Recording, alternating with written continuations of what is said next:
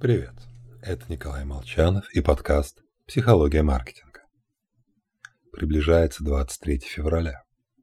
Возможно, у кого-то прямо сегодня намечается корпоративчик. А значит, по нашей хорошей традиции, самое время истории о молекуле этанола. Что алкоголь вреден, мы, конечно же, в курсе. Только вреден он в отдаленной перспективе. А прямо сейчас можно и накатить. Стандартная когнитивная ошибка, сбивающая планы развития личностном росте. События будущего не затрагивают наши органы чувств. Мозгу важнее, что происходит сейчас. Поэтому, хоть вредные привычки приведут к неприятным последствиям, но когда-то потом. А вот удовольствие от них мы получаем незамедлительно. Так что для изменения поведения угрозу нужно подтащить поближе. Совсем близко, буквально в завтрашний день.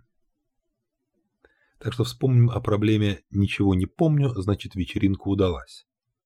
Ведь она появилась задолго до этих наших офисов.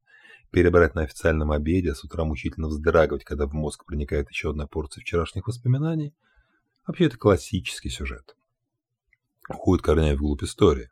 Так в Китае существовало бюро этикета, в рамках которого был составлен официальный шаблон письма с извинениями.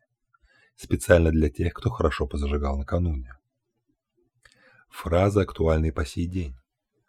Утром, едва заслышав, как все обсуждают случившееся, я полностью осознал его и теперь преполнен смущением и стыдом, от которого готов провалиться сквозь землю. А все потому, что сосуд моих возможностей слишком мелок и переполнился слишком быстро.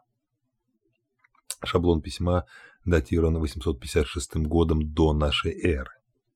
Но актуален сейчас. И лучше бы нам к нему не прибегать. Поэтому помним, корпоратив закончится, а имидж делового сотрудника придется восстанавливать. Всего вам хорошего и будьте умеренны.